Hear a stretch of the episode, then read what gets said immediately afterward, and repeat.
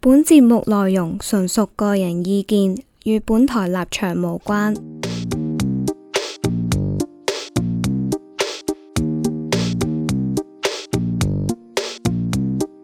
喂，師兄埋位啊！哎嚟啊嚟啊嚟啦嚟緊嚟緊，好，佢係又翻嚟新一集《衰佬樂園》，啊我係軒。我係泰，我係阿楊，我阿輝，喂，今個星期咧，我琴日就去咗即係一個文化啲嘅活動啦。咁啊、嗯即係多謝有關方面邀請啦。咁其實就係點樣咧？就係誒，大家有冇聽過搶耳音樂節啊？有啊，係啦，即係搶耳音樂節就係一個廠牌啦，佢會叫做幫一啲新嘅樂隊或者嘅歌手，佢未出過歌嘅，咁就會幫佢哋去 publish 佢哋嘅歌咁啦。咁琴日咧我就去咗一個活動，咁就喺建山書店度搞嘅，咁就係一個新碟嘅發佈會。咁係佢哋咧今年咧就喺好多個單位入面咧就揀咗六個 indie 嘅組合或者樂隊或者歌手咧就可以出一隻實體碟咁樣。咁、個實體碟就喺即係喺我手度啦，我轉頭哦 po 上誒、呃 IG 俾大家睇啦。好靚啊，係啦，咁誒其實見到呢個咧，佢係好有以前嗰啲舊碟嘅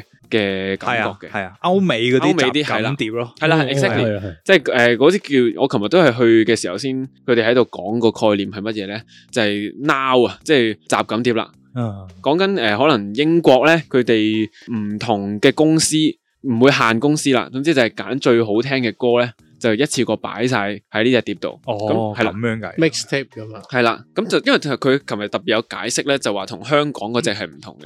香港嗰只咧，譬如你當係寶麗金佢出一隻碟咁樣啦，咁就全部淨係自己公司先出得嘅。啊，但係以前咧嗰、個含金量誒、呃就係、在於咧，你一定要係咁多間公司入面，我揀個係好聽嘅先可以擺落去呢度。咁所以佢哋今次就係抄翻呢個概念啦。咁然後入面我開出嚟咧，佢係一個扮黑膠碟嘅嘅碟嚟嘅。咁所以佢其實哦即係係啊即係本身係 CD 嚟啦，咁啊但係佢就係會有個黑膠嘅套仔，咁就擺唔係套仔，即係黑膠嘅套。紙嘅套，紙嘅圖擺咗隻 CD 喺入面，咁樣就希望即係 tribute 翻啲以前好靚嘅碟咁樣咯。係啊啱係啱啊， 我同阿阿楊咧開嗰陣時，我哋以為啊幾驚整爛啊，開咗個哦跌爛咗啦， 咁樣紙嚟嘅，係啦，紙嚟嘅個紙嚟嘅咁樣，咁啊幾得意啊！因為琴日我就去見山嘅，大家有冇去過見山？冇冇其實即係 DMQ 後邊條路係啦係啦係啦直行，上環一間書局啦，咁其實都就嚟就嚟要閉門噶啦，咁所以我都好好珍惜嗰個機會可以去逛。好啊超嘅。嗰度係啦咁誒，我覺得得意嘅位就係咁樣啊！以往我哋可能去好多音樂嘅誒、呃或者即係啲文化嘢好乜都好，都係有個階級嘅距離嘅。咩意思咧？即係話嗰個人係企喺個台度嘅，哦係，咁佢就係個光芒，佢哋有個 spotlight 咁樣。咁嗯但係琴日嗰個發佈會咧就唔係嘅，即係當然佢哋都會逐一介紹佢哋嘅音樂啦。但係大家其實攞住杯嘢，咁就係喺度完咗之後咧，大家係傾下偈咁嘅啫。哦，咁嗰個咧冇分彼此嘅感覺係好爽嘅。咁我介紹下有咩單位啦，即係誒佢出咗隻碟，因為啱啱講有六首歌啊嘛，咁誒就包括誒、呃有 Dorothy 劉君東啦，跟住 Cold Park 啦，誒 Red Picker 十方客啦，咁啊蟻民啦，Esther Wu 啦，同埋 Rose Mansus 咁樣嘅。哦咁誒就咁講就誒，大家未必會知佢哋作品係點。咁琴日我都有問過佢哋，喂有冇興趣過嚟我哋啊有個節目仔傾下偈啊咁樣。嗯咁誒大部分都好 supportive 嘅，咁希望遲啲真係我請到真係請到佢哋過嚟，咁就可以講下認識下啲新嘅朋友啦。係咯，多啲衰佬，哦真係，唔係又唔一定係衰老喎。咁啊係，咁啊可能會員咧，我哋會 員我係咯 即係同埋就誒多啲 cross over 啦，希望咁樣咯。 Rose Mansus 我有聽過，佢係啊係唱呢個白日之下嘅插曲，係啊係啊係啊係啊係啊，跟住我哋都交流咗，哦咁可以講下佢首歌嘅，因為哦佢。佢咧就嗰首歌叫《漸空》，咁就其實成隻大碟嘅最尾一 track 嚟嘅。Ờ. 哦，咁佢啱嗰琴日喺度講佢嗰個創作概念，就係、佢今次咧，因為佢個 program 咧係會唔同人有唔同嘅老師嘅，咁即係會有一個類似 mentor 咁樣嘅人。去監佢哋去做一啲唔同嘅，即係誒 image 係點樣啊？你你點樣唱啊？咁樣咁佢哋個導師咧就係一丁，大家知唔知？哦打鼓嗰一就係定一個定神級嘅鼓手啦。係啊跟住我聽到哇咁咯。佢真係好勁啊！係咯，咁漸空係講咩咧？咁就係佢嘅意思就係 reference 咗一套戲叫《Eternal Sunshine of the Spotless Mind》，大家有冇睇過？好，咁嗰套戲咧叫《無痛失戀》，咁就係講咩嘅咧？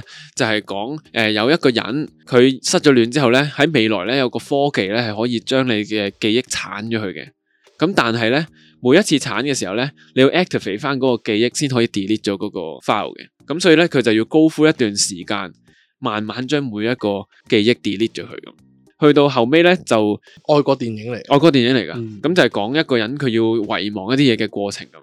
咁佢將呢樣嘢咧就踢翻落我哋而家社會嘅環境啦，即係大家好似都要不斷遺忘緊好多嘢咁樣。嗯咁我哋點樣逐樣逐樣去 delete 咧？咁樣，誒、我都好期待，如果即係約到佢哋嚟嘅話，可以再多啲交流啦，亦都希望可能我哋可以即係分享下佢哋啲音樂啦。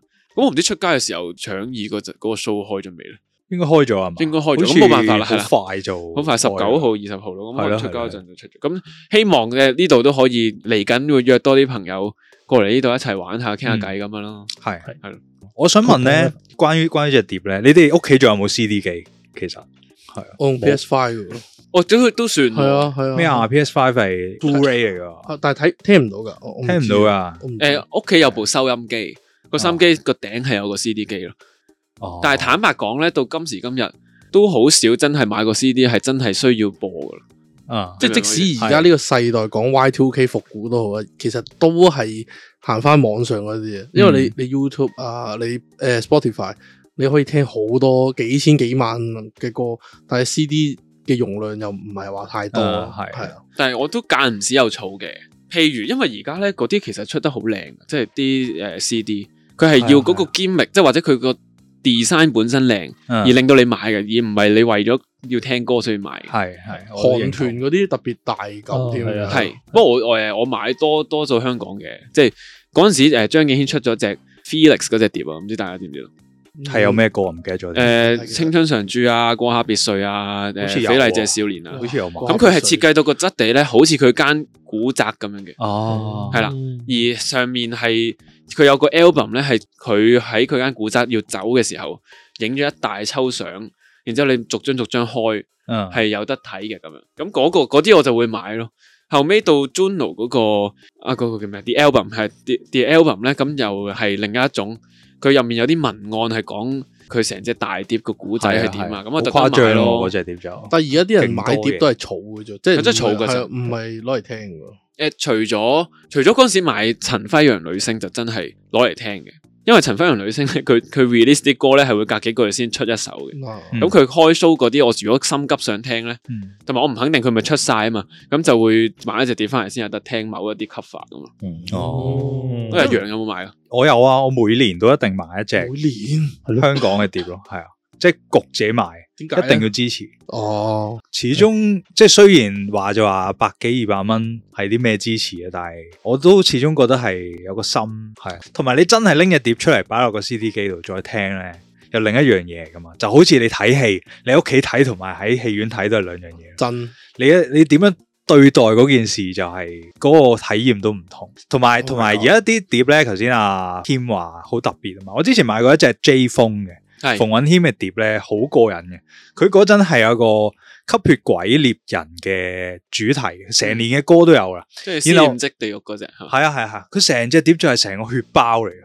哦，勁勁嗰個過冇買癮。嚇嚇，係啊，跟住你你抽起佢咧，跟住佢就係有啲液體咁喺度攞下攞下，勁正。嗯，係啊，跟住我有買啦，同埋最近咧，即係唔係香港碟啦，最近我買咗 New Jeans 嘅新新碟。係 跟住咧，我終於明白到點解啲人追韓團咯。New Jeans 嗰只碟好似一百六十定一百八十蚊啦啊，都大盒嘅，咁大盒咯，我唔知點形容。啊，同埋入面勁多嘢啊，係佢有唔知三四本嗰啲 photo book，然後咧仲有一沓卡仔，然後仲有一本係寫住啲歌詞嘅，勁誇張。即係所以啲人點樣買碟，可能除咗隻 CD 啦，即係好其他元素都係佢入面有好多唔同嘅嘢睇咯。嗯係但點解你會話誒一年要買一隻咧其實冇話無啦啦嘅？都冇乜原因嘅，純支持係啊。支持但係你會純支持揀啊，即係你要限係一定要香港嘅碟。係啊，香港啊譬如以往你會因為咁樣買咗以咩？往啊，誒、Super Moment 啦，以前有買，跟住農夫啦，跟住 哇，等陣先， 已經望到望到阿 Jack 喺度笑到抽筋，唔係係啊，嗰陣係好多年前咯，係係係，係啊，冇冇冇冇， 六七年前啊，嗰啲六七啊，我都見诶 feel 到你見證緊個時代咯。係啊係啊，唔係跟住仲有啲癲啲都有，我以前係阿 Jam 嘅 fans 嚟嘅，係啊反而我覺以前得阿反而阿誒 Jam 嗰張碟第一隻啊，有啊有買，第一隻第一隻第一隻 Ready to go 啊，係咪係 Ready to go？係啊係啊，哦第一隻就第一隻就真係好聽好聽嘅。 咩意 思？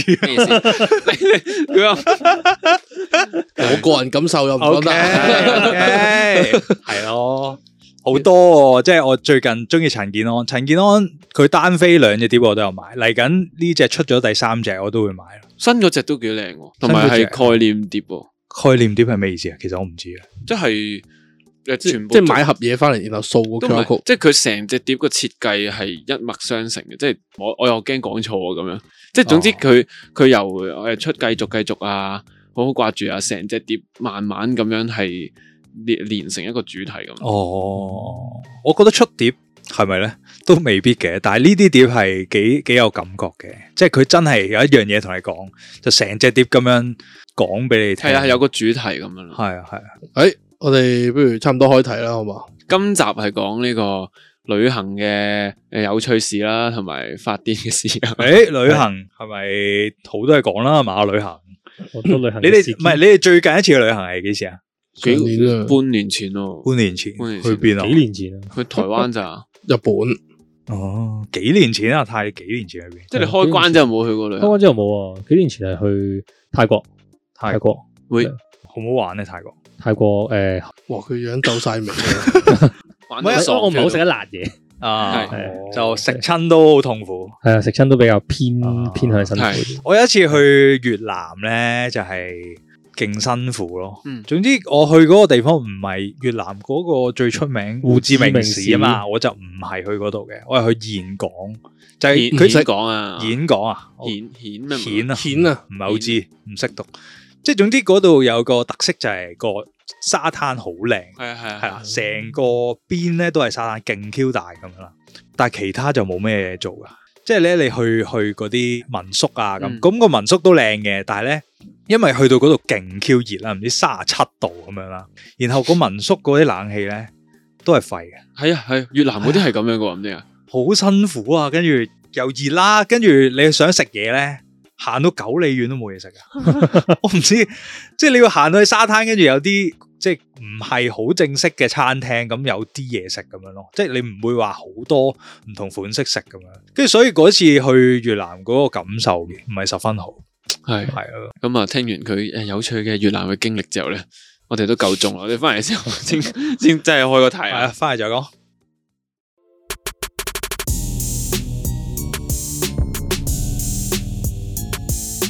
阿泰剔温，我以前去旅行嘅時候，跟旅行團，旅行團係會有隨團嘅攝影師。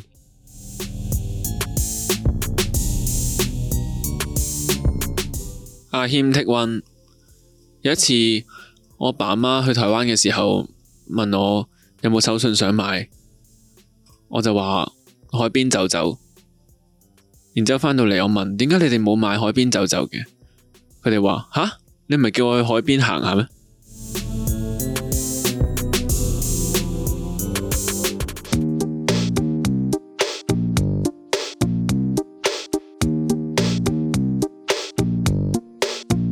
好翻嚟啦。咩旅行通常硬係會咁樣噶，係係去旅行嘅時候咧，啊會撞到啲荒謬嘢，誒荒謬有嘅趣事情發即係唔生，知點解噶。啊譬如啦，你好地地喺香港，你係唔會唔帶銀包嘅，哦你去旅行就會噶咯。系啊，你試過？我試過一次咧，就係誒嗰陣時喺歐洲玩緊咁，咁歐洲好興，你一玩就係玩幾個國家噶嘛，即係係係誒合你理係啦，你因為一定有法國啦，係嘛？冇冇冇發覺啊，即係你因為你嗰個歐盟嘅關係，你搭架車就可以去第二度。超平啫嘛，即係唔需要出入境啊嘛，起碼嗯即係唔使簽證唔使成啊嘛。咁嗰陣時咧，誒、我就住喺荷蘭偏遠啲一個鎮仔咁，要轉一程火車先去到 Amsterdam 嘅嗯。咁、我咧就係成日咧身痕咧就會想，唔 smoke 翻支係唔係，會突然之間，我我咪我咪冇帶嘢啊咁跳嘅咁樣話我我會行行下，明明我執 check 咗好多次，我就會嗰啲時候咧。 stone 死咗咯！我我個啊真係 stone passport 咧，咗我 passport 咧咁樣，跟住因為但係你其實去旅行有啲揦手唔成世，咁你就揾揾揾揾揾個，我真係揾到咧，走咗一班嗰度嘅火車。 Oh my 哦 god！歐洲好耐㗎，好耐內不特止歐洲咧，如果喺鎮仔咧，係會有快火車同埋慢火車嘅。系，我走咗架快嘅，仲慘。咁即係要等一粒鐘之後先有架慢嘅。嗯，咁我哋就計條數啦，啊大鑊，即係冇辦法。你你香港你你走啫，咪搭 Uber 咯，系，係咪？但係嗰度唔係啊嘛，咁點算咧？咁樣咁就搭啦。咁你計計下條數，唔係喎，我哋去到又未去到走班機，但係係唔夠時間。 哦，即系你最后一日嚟嘅，唔係最後一日，我我要去 Amsterdam，然之後飛去英國咁樣。當時哦，咁样，咁啊未去到走班機，但係會唔夠時間。咁唯有我點做咧？就係、一開閘就好似你平時趕翻工咁，攞個箧推推推推推跑跑跑跑跑跑跑啊跑跑咁啦。跟住誒嗰陣時一齊玩個 friend 咧就誒、呃如果大家有冇去過 Amsterdam 先有，Amsterdam 咧佢會有個閘口係打蛇餅，轉轉轉轉轉之後先入去個過關嘅，你記唔記得佢？咁要排好鬼耐嘅嗰度。咁我我哋就喺度哀嗰個阿姨，你俾我哋行先啦，我哋走我哋走班機。咁你歐洲人真係有歐洲人嘅風韻㗎，啊，佢真又係會等佢真係㗎。佢會俾你㗎。我去法國嗰陣時都係咁好，㗎。顶，我係我係最尾一個上機咯。咁我已經係幾點啦？我唔記得好似夜晚啊定晏晝咧，四點三上機，跟住我四點鐘先到咯。四點鐘到啊機場黐咯線，咧，係唔係因為因為架車即係要搭火車去機場嗰陣時，等勁耐，突然間中間啲轉接位，跟住就好啦，去到去啦。跟住之後咧，佢就係咁 last call last call，大佬啊，你講法文我點聽啫？你英文都已經有鄉音啦。跟住好啦，跟住佢就話香港香港香港哦，係咁樣。跟住佢我覺得就幾正啊，其實吓咁佢劲，讲翻广东话，即係佢盡量嘅啦，可能都有去過香港咁樣啦。嗯跟住之後我就哦 hi 咁樣，跟住就 you're the last one 係啦。跟住之後好啦，跟住佢又快速幫我將個箧嚟攞相機嗰啲啦咁樣，跟住佢又俾我打尖行先啦。啊我第一次感受到成組機組人員，哇！明星級嘅夾道享受，歡迎你 啊！係啊，真係夾到歡 迎兩排。喂，哇，好好柒啊，師兄，我嗰下我跑走啊，真係我上到機之後咧，全場人望住我慢慢行等。啊咗你幾耐咧？诶、呃我真係唔知，但我哋知道我一坐低叫做拉埋條帶之後咧，佢就起飛 啦，真係唔知係啦。但係我又覺得係係咯，唔知點解佢會等嘅喎咁樣。應該飛走佢啦，好似黃子華嗰個地球上面最後一班機咁樣。係啊就係哇，冇走啊！冇啊啊，如果飛咗咪買第二班咯，但係佢又真係會夾到歡迎嗰下，我都輝哥真係輝哥，飛咗咪買第二班，嗯知唔知有嗰種豪 幾 氣？潇洒，即係冇即係唔使俾女飛咗咪溝第二個咯唔。使怯噶嘛，但係驚機飛咗驚咪咩啊？第二驚班咩啊？系啊，我都試過喎。有一次去台灣咧， 我係好耐之前去第一次去台灣啊，好似係去台北咁啦，自己一個去啦。咁然後玩咗幾日幾開心嘅，咁最後一日咁就，唉，諗住寫下啲明信片俾啲 friend 啦，咁啊，係邊個要明信片？咁我喺個七仔嗰度寫啦，有有張台咁樣寫寫寫寫寫寫，寫到差唔多要上機，跟住跑喎，跟住哇勁趕黐孖筋，跟住跑跑跑跑跑到。跟住你喺香港我一嘅，入閘咧，即係一過關咧，架機已經飛咗啦。啊！哦我以為你有玩夠嘅機會，原來唔冇係吓冇，係啊，飛咗啦已經。跟跟住住我咁係樣試過啊，咁早嘅咩？即係你係啱啱好到嘅，佢起飛嗰陣時你記入得閘啦，唔記得啦。真係總啊之就我入入到去，佢已經飛咗啦。咁點啊？你就買個班啊？佢咁佢又好嘅，要要多謝呢個長榮啊。雖然雖然咧十鳩幾年前 啊， ，sponsor 十 sponsor 鳩幾年前。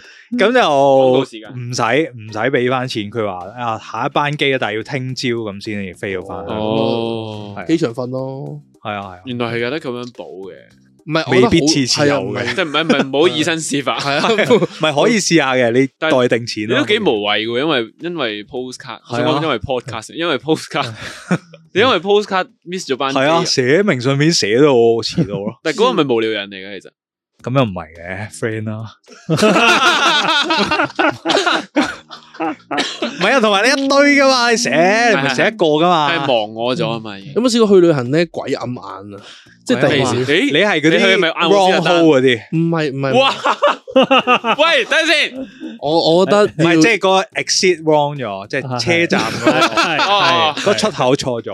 哦，兜得快喎。 係咩？哦，你啱啱講邊度啊？阿姆斯特丹啱咯啱先唔係唔係唔係，啱嗯喺啱先佢得講 wrong hole 之前，哎哦唔係，啱啱先單反而就我試過，我諗住唉大佬，我諗住過到去梗係啊，咁啊係咩？ 我真係 諗住咁樣啊，你咁㗎文雅 嘅，潇灑嘅，係啊，好真少係人阿姆斯特丹住我真係咁噶，我第二日先諗住啊，嗰邊嘅風車好似幾好睇喎。 車啊。哦係啊係啊，第二日哦睇第三日就 Anne Frank 啦，跟住完全冇諗過買一個區嘅係咪？冇啊冇啊，跟住之後就去威尼斯玩啦，係啊，跟住咧點解你咁悶嘅？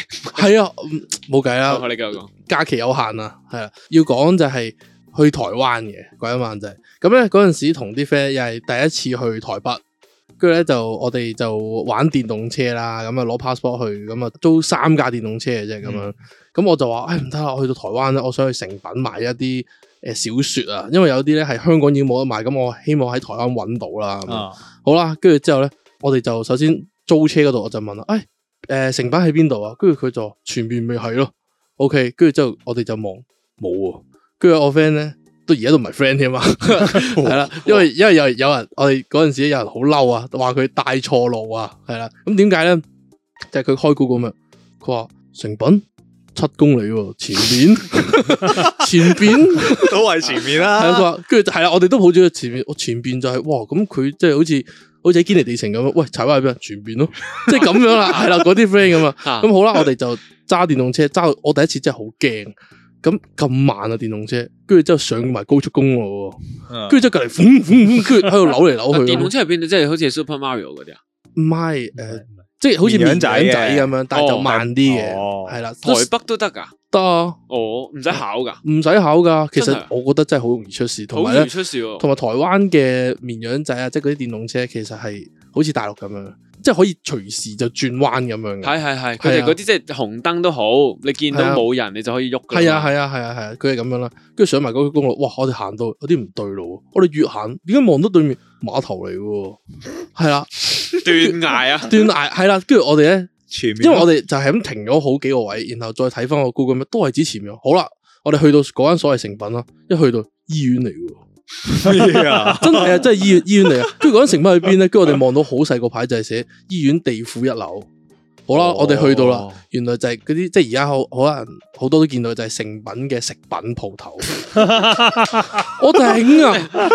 跟住賣腰果嗰啲啊，係啦，嗰啲賣鳳梨酥嗰係啲蠟啊，燭嗰啲啊，勁廢喎。咁好啦，跟住我啲 friend 就你揾到成品啦，滿意啦，啊我哋走啦。即係大家都好唔開心，因為因為中間即係又停啊，因為後邊又俾車撥啦咁樣，啊係啦，唔好意思。好啦，我哋翻原，因為有一條直線嚟，我哋沿路翻翻去環車嗰度啦。我哋翻嚟嗰陣時，臨去到環車嗰度啦，一條街口成品喎，係咪呀？ 睇唔到嘅咩？真係睇唔到，撲街！我真係想講咧，即係大家睇嘢，即係要睇兩面。我哋阿姐睇到個板嘅後面，所以我哋就睇唔到成品嗰兩隻字啊。 哦，係啦因為我哋開咧就係個板嘅後邊咁開出，梗係睇唔到咁樣。翻嚟，跟住我哋就成品啦。我話咁行唔行啊？佢話咁都走咗咁遠啦，行埋咯咁幾樣。神話啊呢個古仔，我覺得我頂，即係估唔到人哋講前面，真係前面嘅咋？點知我哋係 Google Map 都有，跟住冇啊！我哋自己之後咧就開始鬧一啲唔識用 Google Map 嘅人嘅， 係啦。咁 Google Map 都要好好利用。我唔知啊我去其他國家反而用 Google Map 又還好喎，可能真係要識撳邊啲咯，近啲咁樣咯，睇距離咯。我我去旅行都係靠 Google Map 嘅，如果冇 Google Map 應該死咗，死咗啦！哇，翻唔到香港啦，去搭地鐵嗰啲都會睇到噶我搭嘛。我搭地鐵我有喎，突然之間醒起，有一次去捷克，咁捷克咧就係喺誒，即係佢唔流通嘅語言唔係英文嚟啊嘛，嗯誒，當地語言我係啦，一一啲都鬼畫符咁樣啦。咁我去到咧，咁就 search 話要去嗰間民宿咧，係要去到某個 X 卡叉 Y 站咁樣啦。咁我哋就上咗一架車，就總之要去到 A 嘅 X 卡叉 Y 站，之後先轉到去 B 嘅 X 卡叉 Y 站咁。咁我哋搭搭下，唔對路喎、點解佢嗱雖然有 X 卡叉 Y 站啫，但係佢中間嗰啲係唔同嘅咁樣。原來我哋上咗去，我哋搭咗捷克版嘅地鐵啊，但係捷克其實最 common 嘅係輕鐵嚟嘅。哦即係佢我好個難睇 Google 喎 Map 教我嘅係教輕鐵，因為捷克如果你去過或者你睇嗰啲相，佢係有啲輕鐵不斷行喺個路面度哦噶，嗯即係好似香港誒、呃、港島啲電車咁樣。跟住我哋就死啦，因為你上咗去，而外國嘅地鐵係未必你過對面就即刻翻得到轉頭噶嘛。係咁我哋嗰個遊戲最尾點呢？就係、我哋揾邊一個站，即係譬如誒、呃九龍塘，我要揾邊一個九龍塘站喺呢度係有九龍塘，而上面都有九龍塘，我哋就喺嗰度轉架車咯。哇，好好哦好驚啊！真係係啊！你去到外地住冇英文咧，係啊，你唔係話，就可能我英國都冇咁驚，啊我去捷克真係溝通唔到嘅。如果啲窮啲嘅地區，跟住驚到咧，好彩最尾就揾到個類似九龍塘咁嘅站，就上翻去地面轉翻架輕鐵啊嗯啦。走。哦，地鐵咧，我就係嗱，我冇冇奇怪嘅，純粹係有啲犯法嘢啫， 係啊，好奇怪， 冇奇怪，純粹犯法。唔係就係英文咪記唱咪就係搭地鐵唔俾錢咯，即係咧佢係哋係即係法國咧係佢唔似香港咁樣嘅，香港咧而家就因為我誒幾年前好多人跳閘啦，所以有人 check 飛啦咁樣。都唔係啦，即即係你本身都係要拍卡㗎係嘛啊，即係係你香港嘅話你香港仲要聽聲咧，係啊你係啊你實知邊個係老咗噶嘛？係咪 先？係啊， 你老咗先有第二啲聲嘅啫，優惠卡嘛。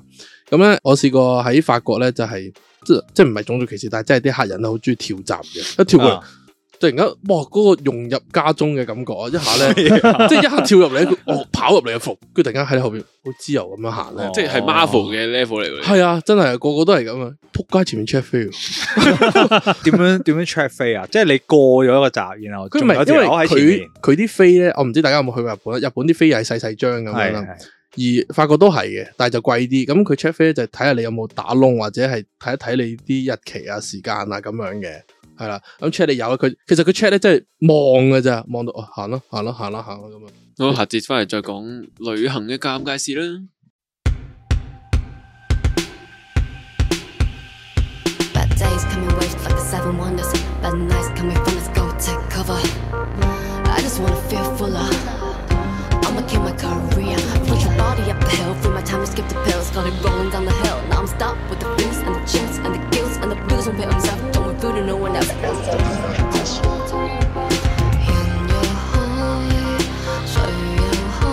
Ride this tide with me.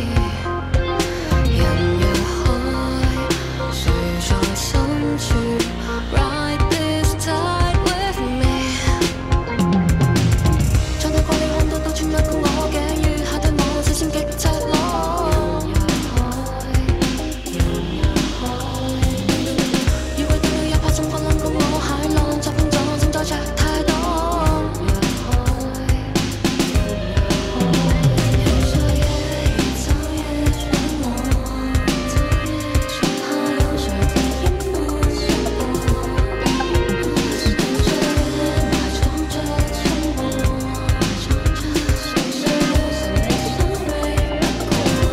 想條天道做人之路，我唔知道我嘅思路放喺邊度先係識做。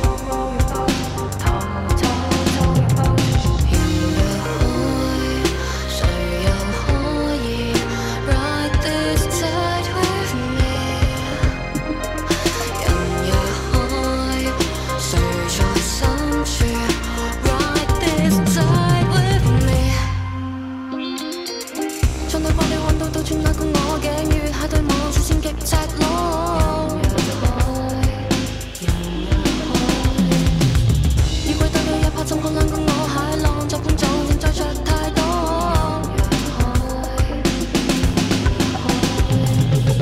你說你太厭惡看到這個我有浪有岸，勝負可太多。我也要勉強再想兩個我有樂有愛，但我沒法躲。人似秒騰飛翼顛簸，還是茫然被小熱的窩，還是鐵皮下放任的火。夜若有神就請別搞我。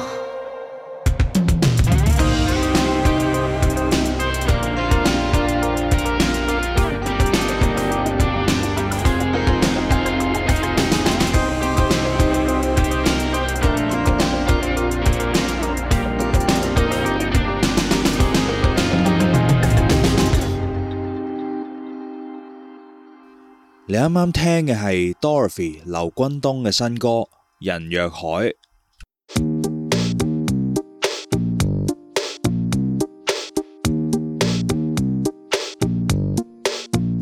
誒、喂，翻嚟再講下呢個旅行遇過嘅一啲奇怪事啊，你哋有頭冇先遇過啲恐怖嘢啊？嘛，恐怖嘢，係啊，恐怖嘢就點為之恐怖先？疑似恐怖或者睇冇啲即係撞鬼嗰啲啊，定係好危險嗰啲嘢？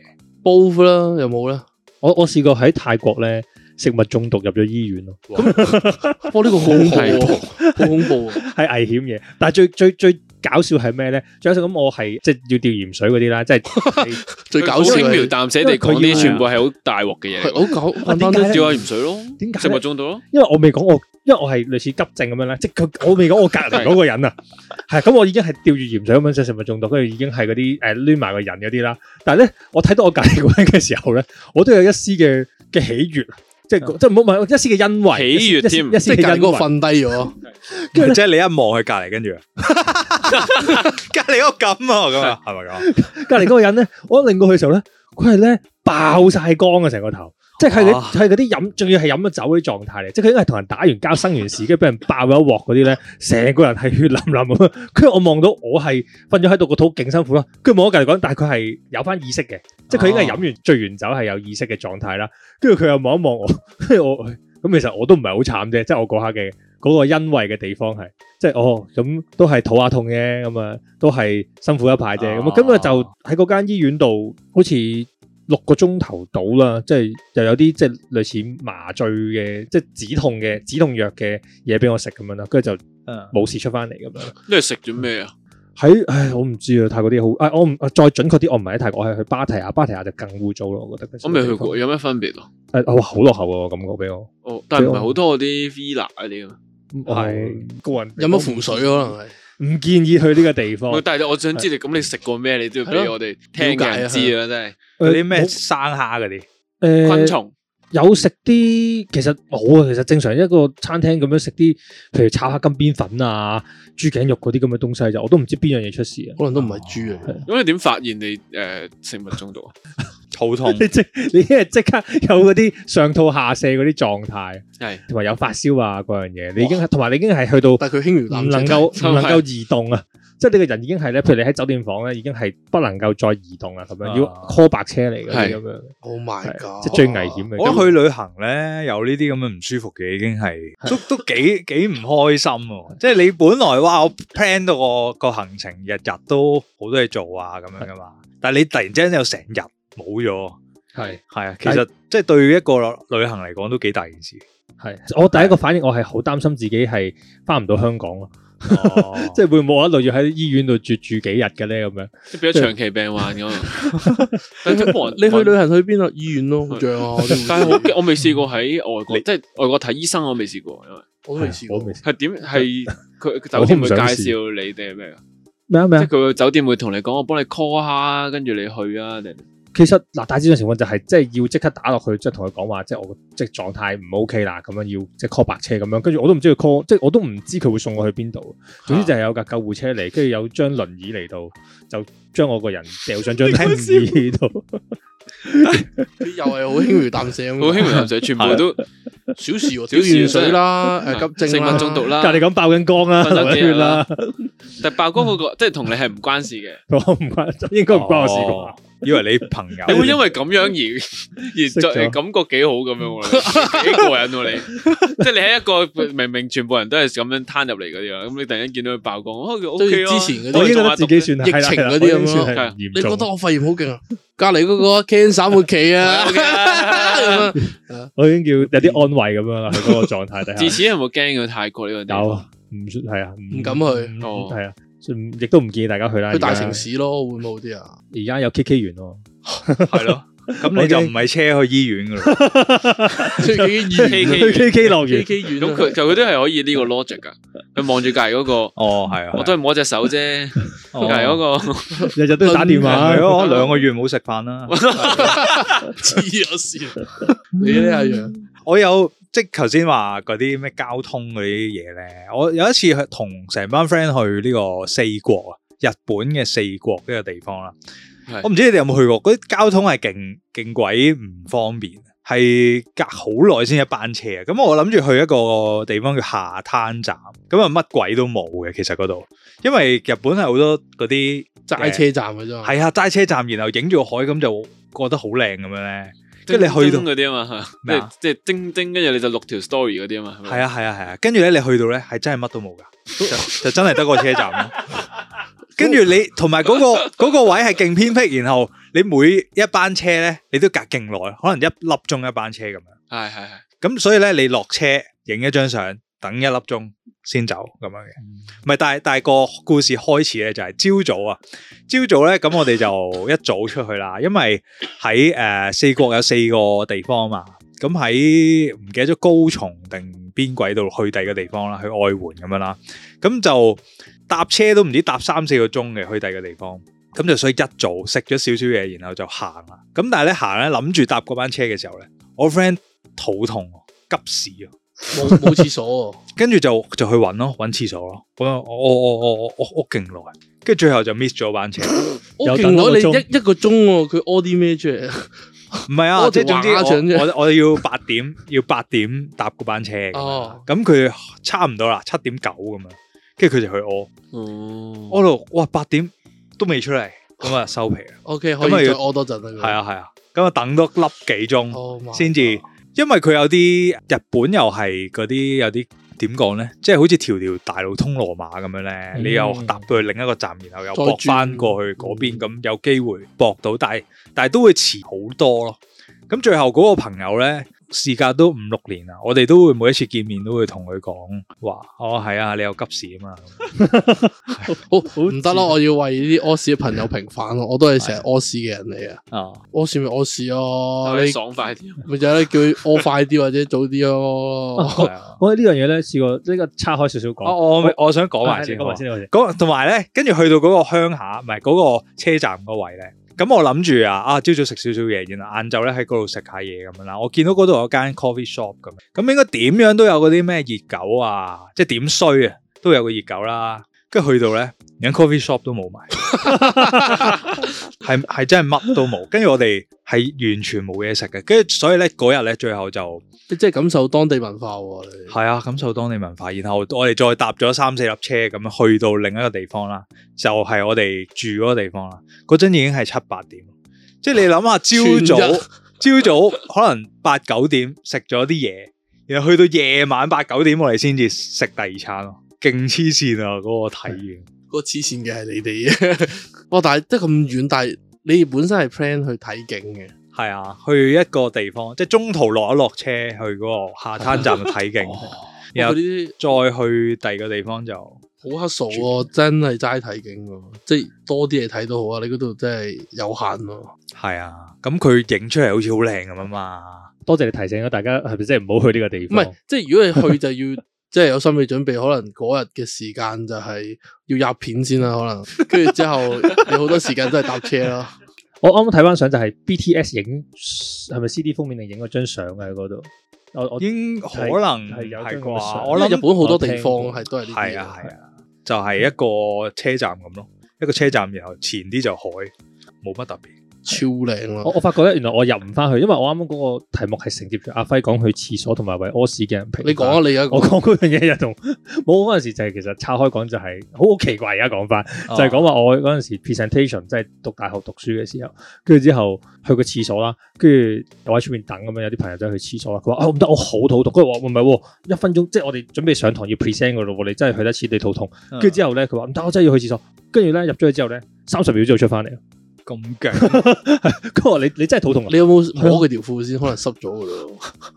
定係個環境太惡劣 啦，放棄咗啊，唔係佢係佢表示佢話佢不嬲都係咁快，唔係喎，我都有啲朋友係不嬲咁快好喎，即係佢真快係啊一分鐘出翻嚟嘅喎，係啊，但係係肚痛喎，同你個 bang 咁啊就咗翻啫，係唔好意思啊，呢個我撐唔翻入去。好勁喎。但係即係講翻啱啱講緊咩事件，但我想問咧，你哋去旅行咧，會唔會即係一定要去某啲景點啊？一定要去做啲乜嘢咧？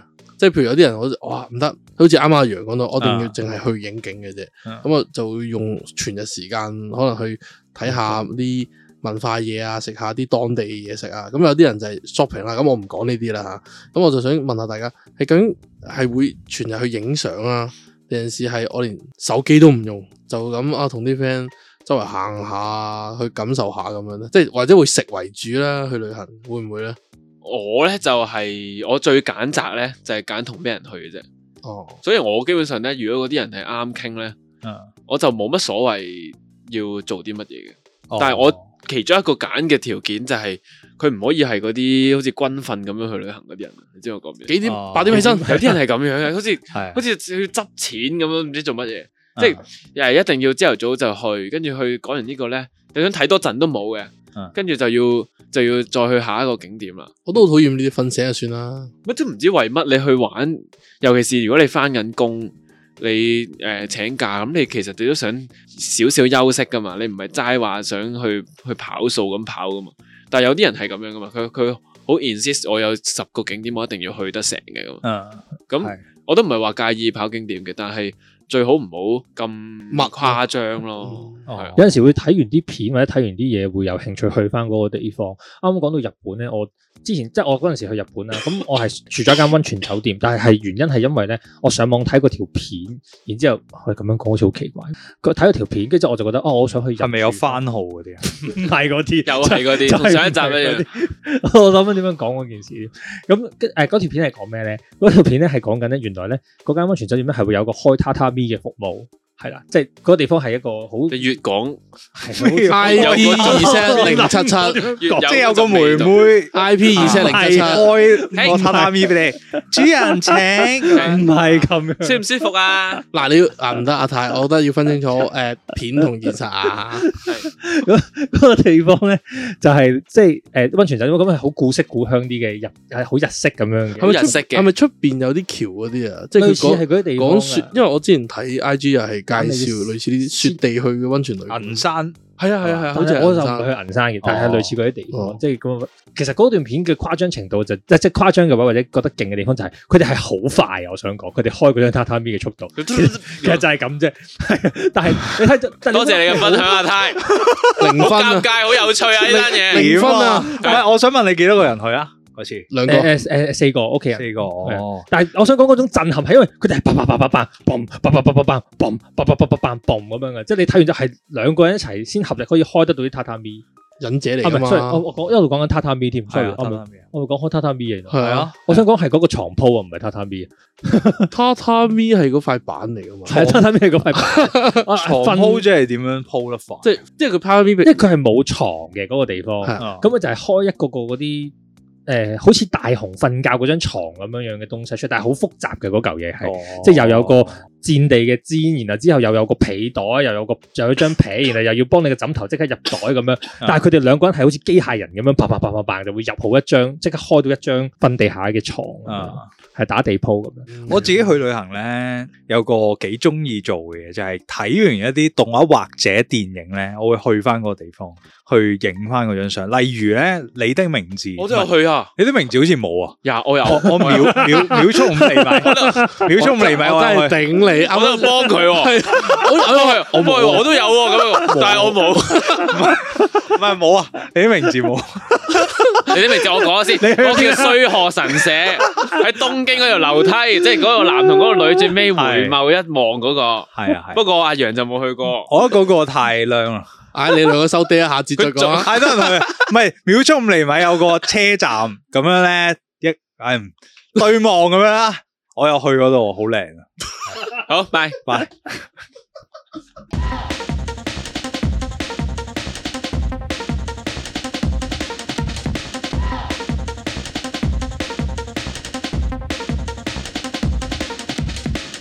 我係阿楊，我試過最離譜嘅事就係喺日本旅行，然後成部相機唔見咗。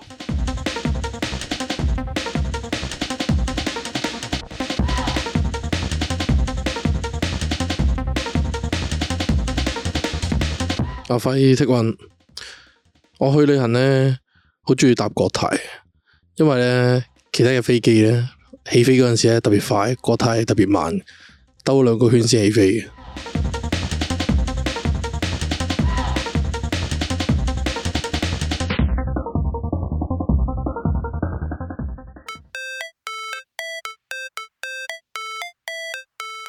唉、唉，翻嚟系啊，啱啱澄清翻先，就係冇去過你的名字嗰個字嘅，仲講啊嘛同埋，同埋去咗 秒速五厘米，講完未？我同埋啲俾你啊，係同埋我話中意去嗰啲動畫嗰啲位咧，同埋我係去過呢、個廉倉啦係嘛，诶年初去過，廉倉係有啦。你如果呢啲人啊，同埋最深刻係去幽靈公主嗰個島啊，係啊，幽靈公主個島咧，你係叫做屋狗島，就要喺鹿兒島，你搭飛機去鹿兒島啦，再搭船去嗰個屋狗島，都成粒幾兩粒鐘嗰架 船。哇！我真係零知呢啲。跟住咧，因為佢個山上面咧係好靚嘅，就係、全部一片綠色，無論你係樹幹啊、嗰啲石頭啊、嗰啲樹葉啊都好啦，一片都係綠色，因為勁多青苔嗰啲。我以為係樹木啊， 原來係青苔。係啊， 哦即係嗰啲樹木上面都有青苔咯，就係啲石又有青苔咁。咁但係咧，嗰、個島咧係勁辛苦嘅唞，唔到氣啊，定係咩咧？唔係唔係唔係，勁辛苦係第一交通唔好喺個島度，就係佢成個島得一班巴士係運作嘅你啫，成日都係呢啲噶成日都係呢啲嗯係啊黑仔咯， 喎，係去嗰啲偏僻地方嘛。跟住咧跟住就係去我一去到，跟住唔係好知點點算好。咁因為日本有度好嘅就係佢每一個地方每一個景點都有嗰啲遊客中心啊，就俾你去拎啲資料啊，或者俾俾你問下嘢啊咁樣啦。咁咧我就戇鳩鳩咁拎咗一份嗰啲介紹，然後就企喺度咁樣啦。跟住我見到隔離有兩個，原來都係香港人咯，係啊，跟住就認識咗咁樣咯。因為去到嗰度咧天氣幾惡劣嘅，我第一日去就已經落大雨。嗯係啊，好 sad 㗎，因為佢嗰度日日都落落雨啊，即係落雨嘅日子係多過唔落雨，就幾幾辛苦咯。不過最後都上到山睇到嗰個山咯，幾好。你唔係話啱啱話好多分享嘅咩？係啊，我仲有一個上年我二零二三年去澳洲，然後呢就咁啱我啊，總之我有親戚啦過咗身啦，然後就佢就落葬，咁呢，我事先就唔係好有畫面呢，就係、外國嘅墳場係點呢？落葬嗰個儀式係點呢？跟住呢，我去到嘅時候呢，好得意，佢係去到好似勁打公園，好似係咪好似蜘蛛俠嗰幕咁啊？蜘蛛俠嗰幕啊！即係佢射佢笪地，即係好係似公園有個咁樣窿喺度係啦哦，其實係真係好似公園咁啊！嗯但係最特別咧，就係、啊，佢有好多路啦，好似我覺得係好似中大啊。佢總之咧，唔咩意思 先？中大就係墳墓啊！墳 墓嚟噶，係唔係唔係唔係似啫。咁啊，嗰條路就有啲車有車路嘅，一路咁樣係行到去兜兜兜兜兜到去唔同區咁樣啦。然後嗰啲墳墓就有中式嗰啲啦，即係墓碑咁樣啦。然後最特別就係咧，佢哋係有啲係用樹嚟做一個。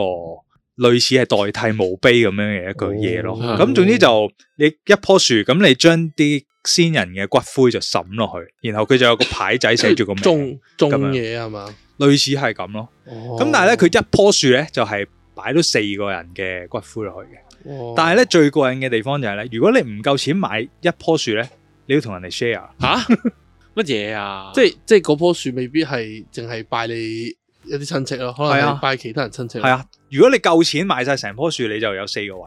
但如果你買得一個位咧，你要同人哋 share。都都都我唔識講，都我俾都俾係唔啊到回應。不不評論啊！好有趣，外國嘅一個墳場嘅一個做法。 我嗰份場做法係咩？但係香港係咪有冇類似啊？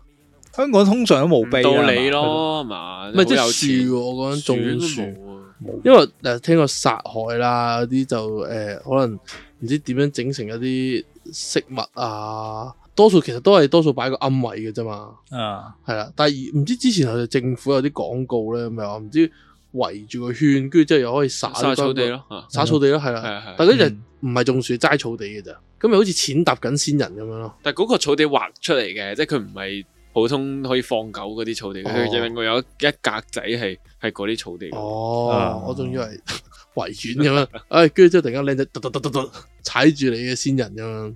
係咯。嗰次去墳場其實係好舒服㗎，喺個墳場嗰度，因為真係似公 園。係咪先？唔哇係啊，真你係知唔跟啊？你今日嗰啲佢 佢根本嗰啲真係好難 follow 啊啊。係咩佢喺無啦啦話咩你的名字，跟住話我冇，啊！跟住無啦啦話佢墳 場好舒服。唔係啊，真係㗎，好似公園咁㗎。你你你嗯係嗰啲太陽曬落嚟，同埋你嗰啲草係好靚係。咪真係要幾唔多好隻向公往子先？ 係好忘忘憂喎，feel 到你嗰個狀態。嚇唉，好好唔知講咩，係黐孖 筋嘅，都都想舒服嘅，但係你可能唔係咪即係啊你佢嘅又唔係舒服錯嘅係喎，啊但係有一種奇怪嘅味道咯，有種佢有係啊種好好似老到唔知八九十歲，都幾好啊冇所謂咁啦，啊咁啊一係日啊唔係一世啦，啊最好我瞓下瞓下去咗啦，唉唉舒舒服服，求咩啫？我哋冇求咩噶，啊住得好咪就係啲啲太就陽得咯有。啲太陽咁咯，係啊，都 OK。係咪搭飛機啊？講你哋有冇啲搭飛機嘅趣事？我我有一次就係、 我我唔記得有冇節目講過。我有一次咧，嗰陣時成班人去交流團，咁交流團咧就臨尾嗰日咧，以前真係好鬼曳，都好無而嗰種曳係好無聊嘅，唔知唔知為乜咁樣。嗯，咁我我有一個人咧就好似阿輝咁搞笑嘅，多謝，咁於尷是咧。尬我哋無啦啦提議，不如同個空姐講話誒，我哋整蠱阿輝，嗯，跟住咧就就舉手啦，跟住話啊姐姐，阿輝咧佢今日生日啊咁啊，誒、你可唔可以請份甜品佢食啊咁啊？好正喎，跟跟住個空姐就真係佢 話可可以啊可以啊咁啦，即係嗰啲誒咁啱啊講普通話我唔知，跟嗯跟住咧佢就拎咗個甜品出嚟，拎完個甜品之後咧就阿輝唔知咩事啊嘛。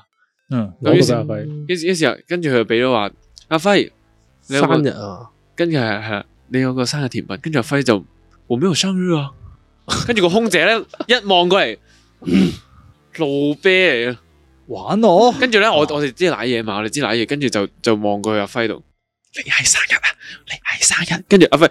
哦，啊是是是，我生日是，哈哈哈咁，啊跟住影咗老人張痴呆。影咗張相，唔係，本來諗住整蠱阿輝，點知整蠱咗個 空姐咯。哦其實啊係其實好衰，都好衰啊，唔好學埋咁嘅，呢啲都屎忽鬼啊，都唔。啊完全係貪玩嗰度冇意義喎，係咯，冇即係你拎到空姐嘅 content 就話啫。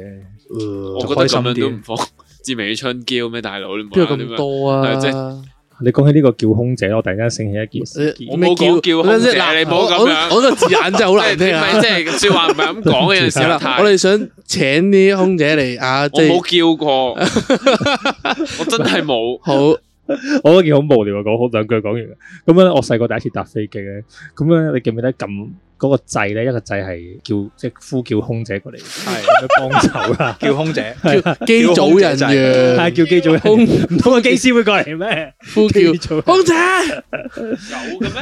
有啊有咪沙啊，利亞先有呢咁嘅掣咁樣，唔係就咁入咁樣，我不嬲就咁有入。唔掣係㗎唔係有㗎有掣掣㗎㗎因為我成日都撳錯啊。哎，係冇錯啊！